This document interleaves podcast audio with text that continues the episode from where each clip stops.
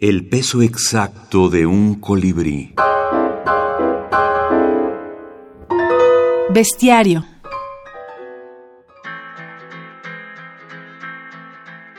En carrera enloquecida, huyendo entre las piedras de los zapatos.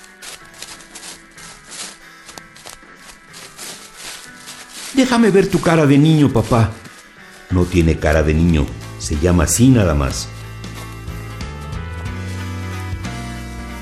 Voltearon con una rama la masa aplastada, con patas estertóreas todavía, y un golpe de la luz radiante en plena cara del insecto reveló al verdugo una instantánea desconocida en que aparecía él mismo cuando niño, haciendo un gesto luminoso y plañidero porque quería seguir jugando en el jardín y le habían dado alcance inapelable. Cara de niño. Luis Ignacio Elguera.